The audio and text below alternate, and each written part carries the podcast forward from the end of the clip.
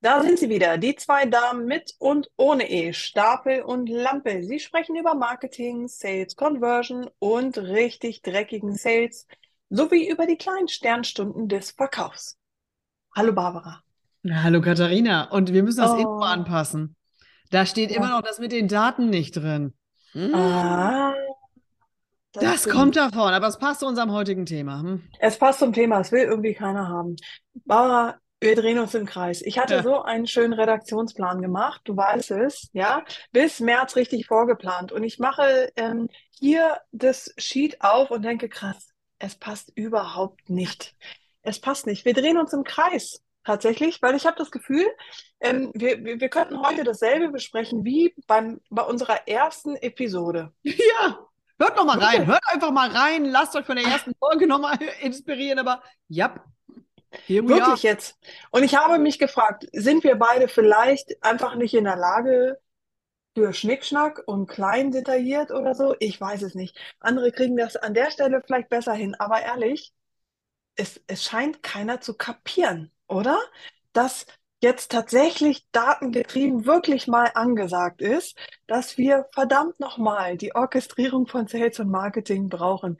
Das Ding müsste schon längst laufen.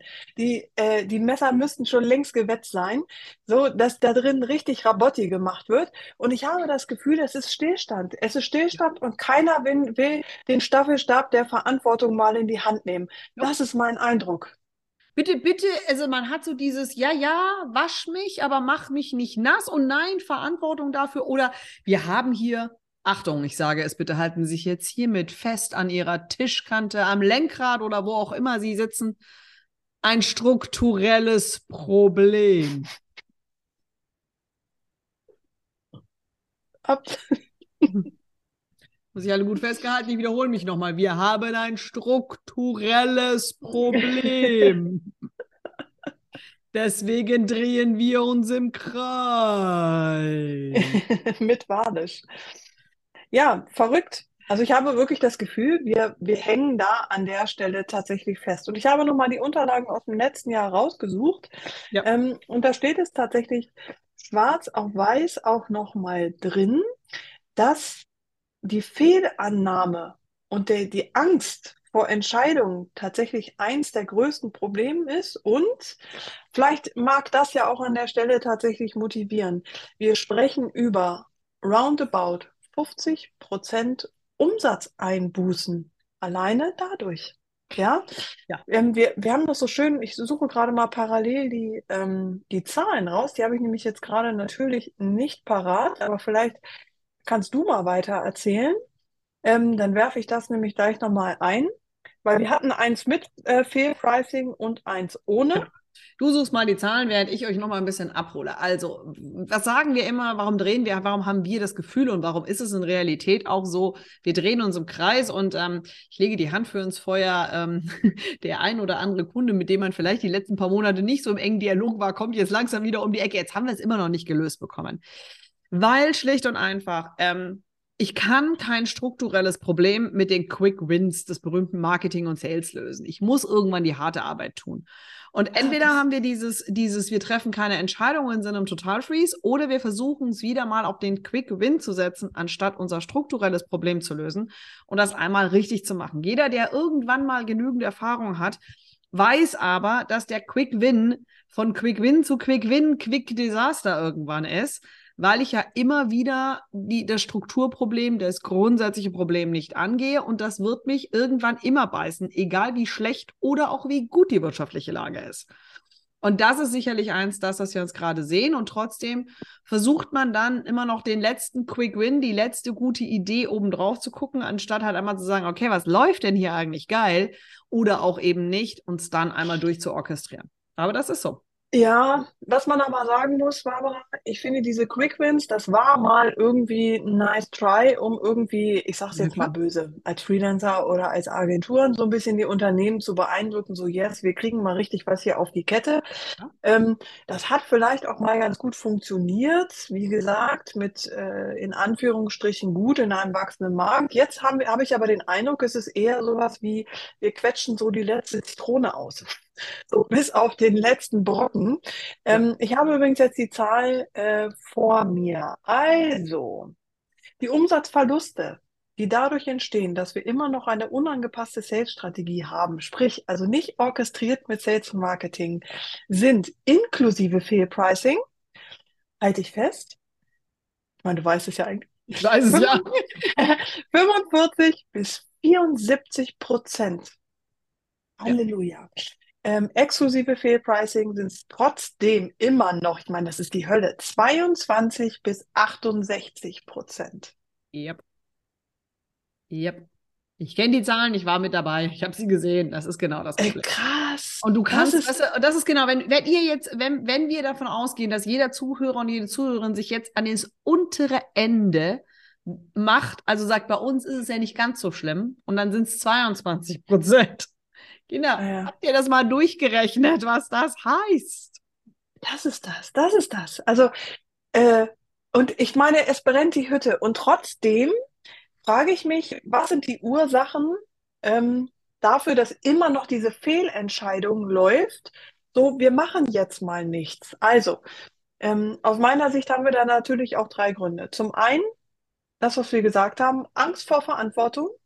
Ja, absolut. Keiner will diesen Staffelstab in die Hand nehmen. Keiner hat irgendwie so, so, ich nehme das Ganze jetzt mal in die Hand, orchestriere das, weil scheinbar wir auch ein Kulturproblem haben, wie wir mit vermeintlichen Fehlern umgehen. Ich meine, wenn wir uns jetzt die Umsatzverluste angucken, nichts machen scheint irgendwie auch nicht so richtig ja. äh, fehlerfrei zu sein. Ja, und dann haben wir immer noch als zweiten Grund das fehlende Vertrauen in Daten.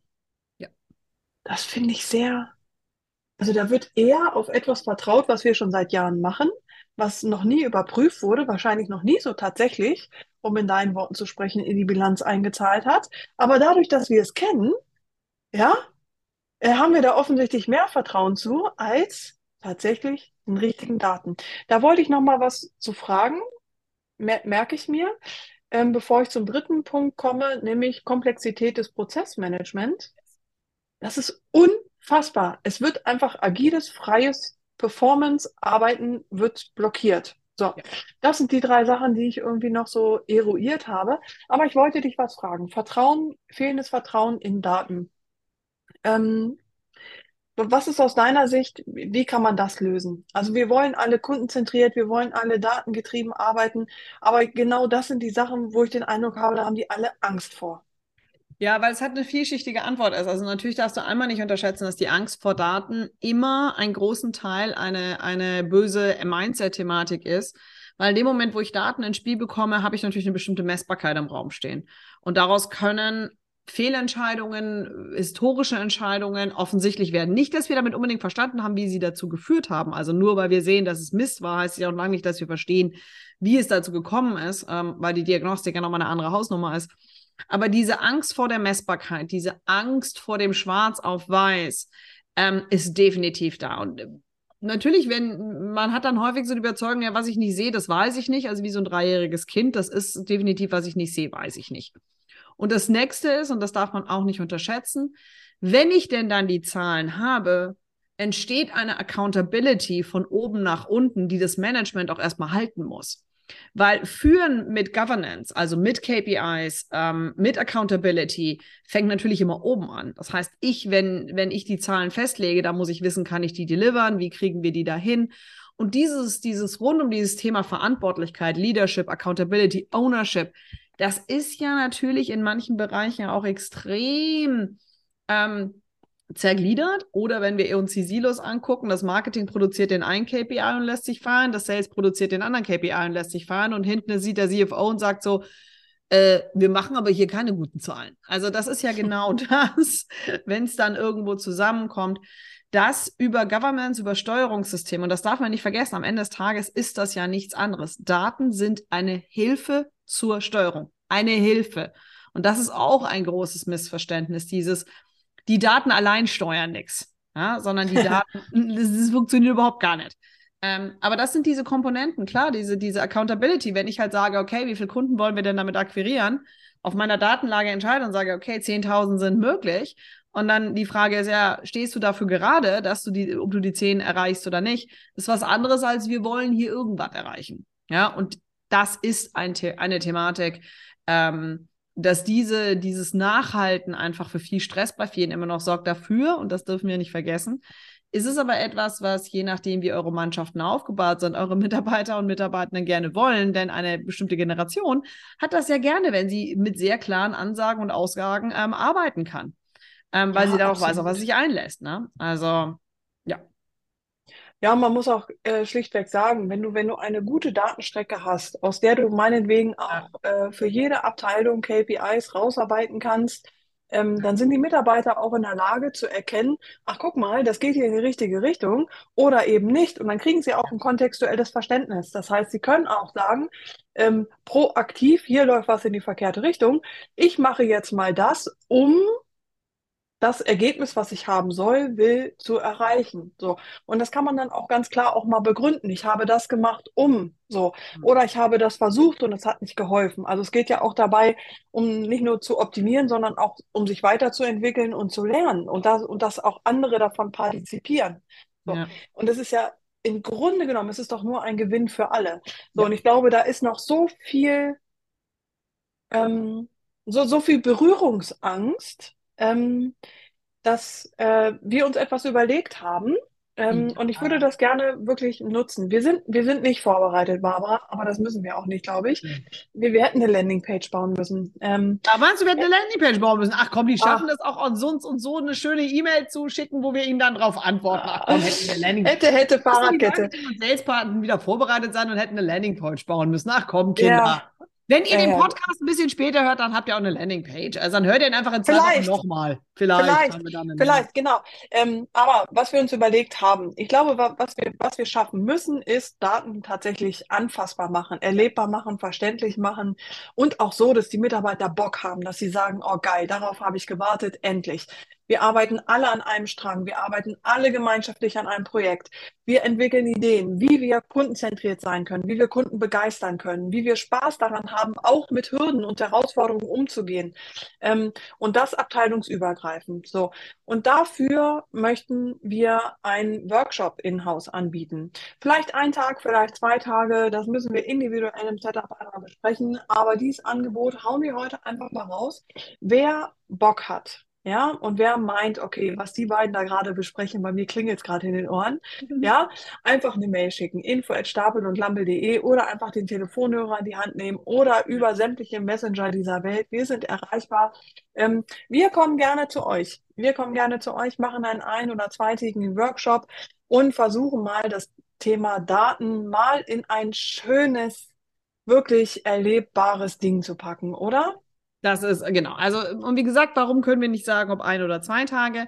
Weil das weder was mit der Anzahl eurer Mitarbeiter noch mit eurem Marketingbudget zu tun hat, sondern wirklich ein bisschen unterschiedlich ist, weil der Zweitages-Workshop kann für ein kleines Unternehmen sein und der Eintages-Workshop für ein ganz großes. Deswegen ist es wirklich, es ist immer ein oder zwei Tage. Aber da, sobald ihr uns die zwei, drei Eckdaten rübergeschickt habt, können wir euch das ganz genau sagen. Und für uns ist es halt, ich sehe das immer so ein bisschen so, diese Workshops, so ein bisschen entweder als diesen Kreislaufdurchbrecher oder die Schubrakete, eins von beiden. Weil dann sehe ich nämlich endlich mal, wo ich anfangen kann, wo ich meine Punkte ja. setzen kann, wo ich weiß, hey, jetzt ist es diesmal kein Quick Win, sondern jetzt ist es ein Quick Win, der langfristig einzahlt. Und das sind die richtig coolen. Wenn ich dann noch weiß, was ich unten drunter habe, dann läuft das ganz flott. Genau. Also ich denke, genau darum geht, weil das ist genau unser Eindruck, dass irgendwie alle stehen und warten. Ja. Aber ich glaube, es liegt ein bisschen daran, keiner will Verantwortung und wahrscheinlich weiß auch keiner, wo er anfangen soll. Deshalb dieser Workshop, meldet euch bei uns. Ähm, mhm. Und das soll es auch schon für heute gewesen sein, meine Liebe. Ja. ja? Ähm, und wir schauen mal, was wir nächste Woche raushauen, wenn wir uns, ähm, weil in dieser Woche drehen wir uns noch ein bisschen im Kreis. Diese Woche machen wir noch ein bisschen, wir geben euch noch ein bisschen Input zum Kreis und zum anderen Aspekten des Kreises und die Quadratur des Kreises. Seid gespannt auf diese Podcast-Folgen. Absolut. Bis nächste Woche. Tschüss.